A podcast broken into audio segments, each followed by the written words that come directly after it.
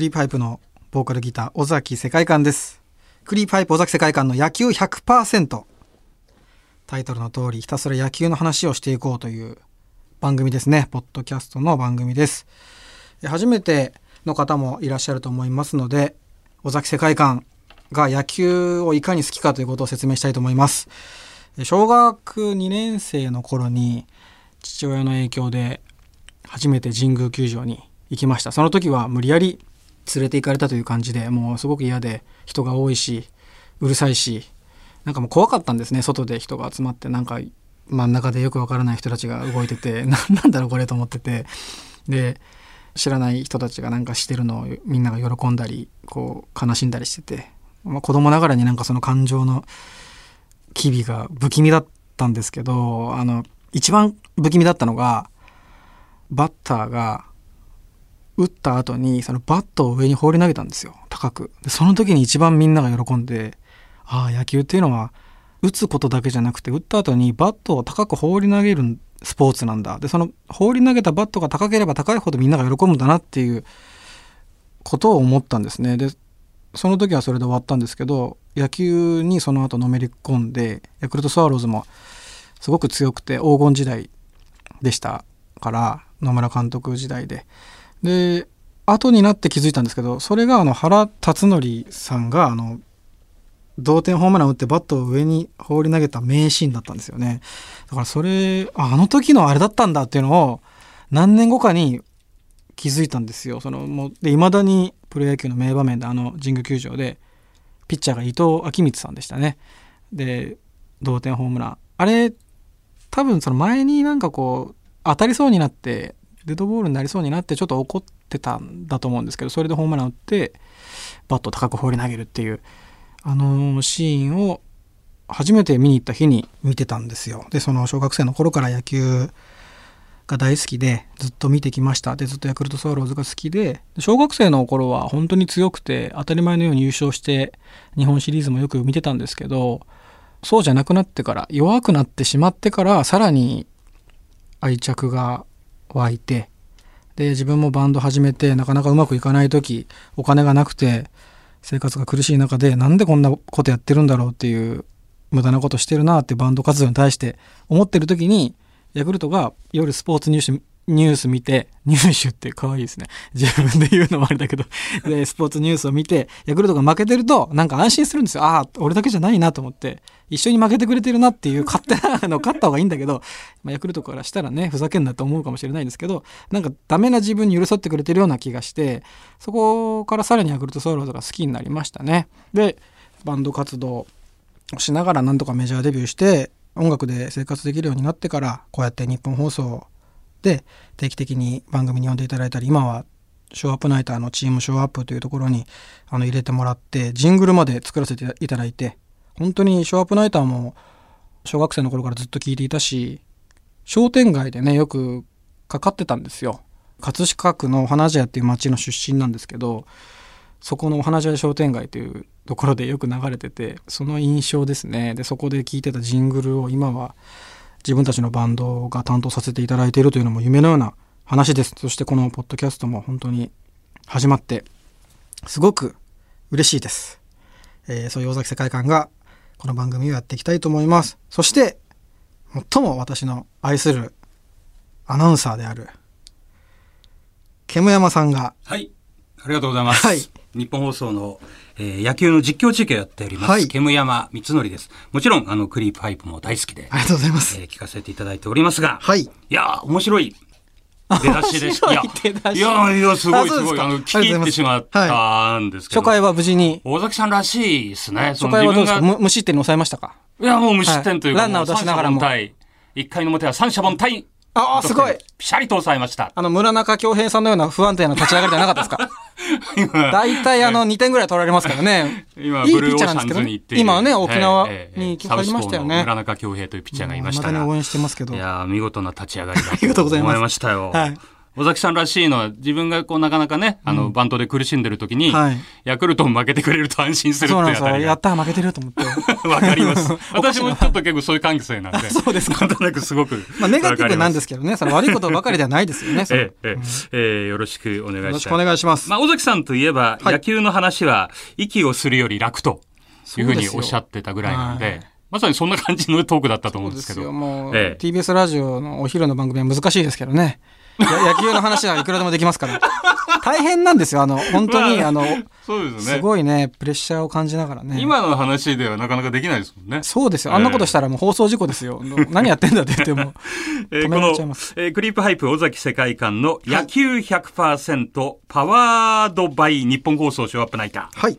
パワードバイ。なんかいいですね。強そうですね。強化するみたいな意味合いでしょうか。うえー、この、ポッドキャストでは、まあ、本業の音楽の話は、まあ、はっきり言って、まあ、置いておいて。あ、もうしないですよ。はい。しないですよって、食い気味に、はい、言ってましたけど、えー、っと、野球の話を、とことんという。あの、ジングルのね、話もありましたけど。はい。お花茶屋商店街。お花茶屋商店街、はい、もう今は寂しくなってきてるんですけど、どんどんお店も閉まってきてますけど、えー、その、すごく活気のあった小学生の頃に、うん、もう焼き鳥の屋台とかあって、えー、そこからショーアップナイターが流れてるんですよね。ショーアップナイターの実況とかと、はい、当時の思い出とか映像とか、はい、匂いとか、うん、一体となって残ってるわけですね。ありますね。はい。えあとあの、あれです、あの、他球場の途中経過の時の音とか、ね、はい、あれ聞くと、はい、あもう商店街思い出すなっていう。えー、ということで、はい、まあ、野球、まあ、大好きな、まあ、理由っていうのもいろいろあるとは思うんですよ。くあの人生に例えられたりもされてますけど、はいはい、まあ、他にもいろいろスポーツあるわけじゃないですか、バスケットボールとか、はい、なんかねバンドやってる方だとバスケとかサッカーとか、そっちの方がなんかはまはまりがちな。ですよね、ええ、でもやっぱりさっきも言ったんですけど、はい、負けが多いっていうのは、すごくでかいですね。J リーグもそこまで負けないじゃないですか、うんうん、1年間で。野球っても年間優勝するチームでもものすごい数負けるので、やっぱその、プロが負けるっていう、野球だって10回で3回ヒット打てたら一流って言われるじゃないですか。はい、バッターはあのそうですね。すね。3割打てば一流。で、プロでバンドやってて、え10回ライブやって3回しかいいライブできなかったらもう解散ですよね、それはそう考えたらすごいスポーツだし、はいうん、そういうところでも勇気づけてくれるなと僕は思ってますね。まあ、70勝しても70敗するわけですからね。そうですね、うん、70勝したら大変なことですもんね。そうなんですよ。そうなんですよ。うん、70回、去年のヤクルト見てても、70回勝ってくれたらもう。昔、あの、92、3、2年前かな、96敗っていうのがありました。あ、96敗ありましたよね。っていうのがありましたから、確かにこんなに負けるスポーツって。そうです。96敗負けすぎですけど。まあ、はい。なかなかね。なんか負けるっていうか、そういうことにも人生のなんか味わいってあるわけじゃないですか。そうですね。ねだからそれをすごく感じさせてもらえるので、えー、助けられてますねそういうところでは。なんか苦渋100%っていう、はい、僕日記風の書いていた日記の本にかけて、えー、この野球100%とあのディレクターが考えてくれたと思うんですけどね。はい、そうなん嬉しいですね。でも本当に、えー、あの野球と苦渋っていうのは近いですね。そういうはい、僕にとっては。負けも多いし、うん、えーそこに出てきた表現が、さっきのあの野球の話は、息をするより楽っていうその本にも書いてましたよね。えー、僕面白いなと、ボテボテのセカンドゴロのような一日とか、そんなこと書いてました。えー、涙腺というキャッチャーミットから涙が溢れたとか、まあ、やっぱり文才あるなと思いましたけどね。ボテボテのセカンドゴロのような日ありますよね。えー、ありますよね。でも頑張って走ってみるんですけど、えーアウトになるんですよね。そう聞聞いてらっしゃる方もね、はい、そんなに毎日、ね、はい、勝ったって日じゃないわけじゃないですか。すよね。逆にもうね、胃が痛かったり、うん、悔しくて、なんかもね、ポップフライの、ポップフライのようなね、打ち上げた瞬間に、あーって叫びたくなるような日もありますよね、それ。そうですよね。そういうのと、こう、重なる部分が好きっていうか。あ、そうです、好きです。最初に見た時なんで、ちょっと不気味な感じがしたっていうのも面白かったですね。あ、そうですよ。やっぱ異常ですよね。だって、今でも思いますよ。その、知らない人を応援するわけじゃないですか、だからそれはもうおかしな感じだよなと思ってあんな3万人4万人集まって一喜一憂してだからすごくこう言ってしまえば他人なんですけど、その他人に自分の喜怒哀楽を預けることができるというのはすごい経験ですよね。そうですよね。あとその煙山さんに今聞きたいことがちょっと時間もあれですけど全然大丈夫ですよ。あるんですけど、そのまあ今開幕が延期してるじゃないですか、はい、してますね。野球ファンにとってはすごくそこが気になることだと思うんですけど、今こう球場に取材で行かれたりしている中で空気はどうなんですか？あんまり見えてこないんですよ。そのニュース見てても。あんまこう確信に触れないのでファンとしてはまあ待つことはいくらでもできるんですけどどんな空気なのか知りたいんですよね。まあ我々取材陣も入るときにあの、はい、おでこのとこに渡されて、ね、体温まで測って、はい、えー、それから手を消毒して、はい、でそれを終わったっていう証拠としてあの ID カードにちょっとペタッとこの人はもう大丈夫ですよって貼られて中に入り取材するときは必ずマスクをしなきゃダメだっていう、うん、そのマスクは自分で用意するんですか？そうですね、ね、自分で用意ですね。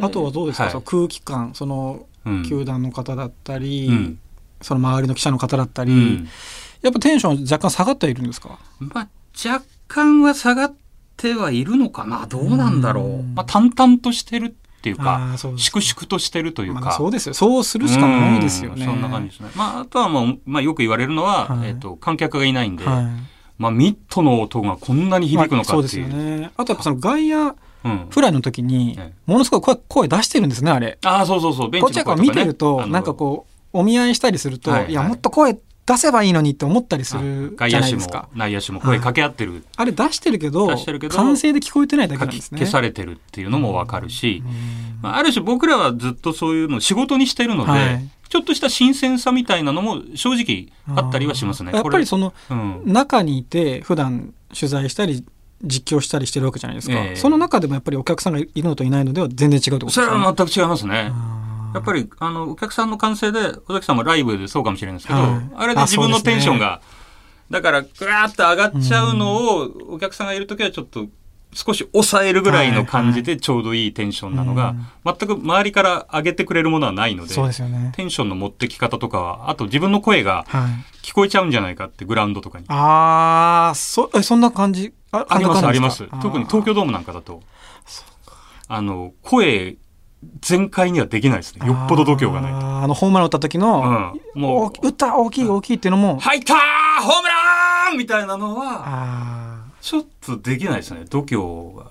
それの8掛けぐらいになってます、ね、でもその8掛けもちょっと勇気いりますよね、まあ、探り探り結構あの性格出ますね。アナウンサーのそれぞれ意外と諸岡さん諸岡さんは？諸岡さんどうなんだろう 諸岡さんとね横で喋った感じはないので、はい、諸岡さん諸岡さん普段はすごい声出すんですけど、はい、あの人 A 型なんで、はい、結構周りに気使うタイプなんですね、諸岡さんはね。なるほど。ええ。だけど、あの人は抑えてても、はい、ものすごく声通るんで。声が通るんですね。ええ、一番聞こえちゃうかもしれないですね。そんなに出してないつもりでも言っちゃってるっていう感じが諸岡さんかもしれないです、でも完成がいかに大事かですよね。そうなんですよ。完成込みなんですよ、野球実況も。はい。打った時のやっぱり球場の湧いた感じにそこに乗せて、はい、そそれってやっぱバンドで言うと、演奏ですね。バンドの演奏が完成で、そこに歌を乗っけるって感覚で、だからアカペラで歌わなきゃいけないのと一緒ですね、じゃあ。完成がないっていうのは。完成があれば、完成をちょっと聞かせて、間を、ああ、そうですね。うまく取って、完成をちょっと長めで、実況ちょっと間開けたりとかあるんですけど、あそれができない。間が何も音がない状態になるんで、まあ、実況する立場としては結構あとは試合展開もやっぱ応援があるないでは変わってきそうですよね。そう、どうですかね、試合展開っていうのは、ね、実際早くはなってるんですかね、今ちょっと早め。早いと思いますね。まあ、オープン戦っていうのもあると思いますけど、あでも確かにお客さんが入ってないっていう無観客だからっていう要素もあるのかもしれない、まあ、若干そのホームラン打った後とかのパフォーマンスとかにも影響してきますもんね、うん。うん、そこは。結構、まあ、プレーの方もその一生懸命やるんだけど、その打った後とか、それはたん、やっぱりそこも淡々と粛々とになるので、早いかもしれないですね、もしかしたら。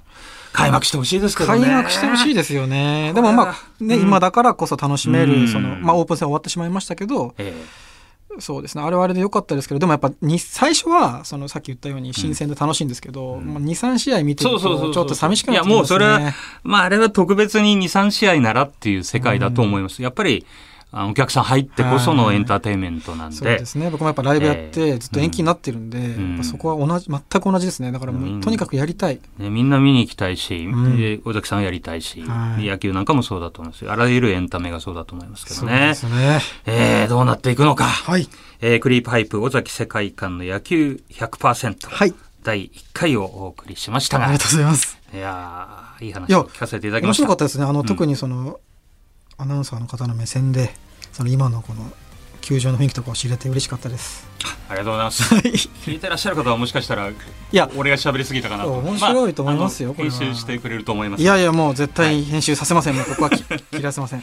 えー、尾崎さんに野球愛についても語っていただきましたが、はい、次回はあのデータ分析のこれはもう楽しみですね。スペシャリストが登場しますので、はい、えー、お楽しみになさってください。ポッドキャストですからもうどんどんどんどん、えー、ディープな話を、えー、してこのどこにもね気遣う必要,、必要ないですからね。そうですね。これ尾崎さんが新しいこう展開のトークというかね野球の話こんなに喋ることないじゃないですか他でねねあの思いっきり息をするより楽な感じで話してってください。するより楽ですよ 本当に。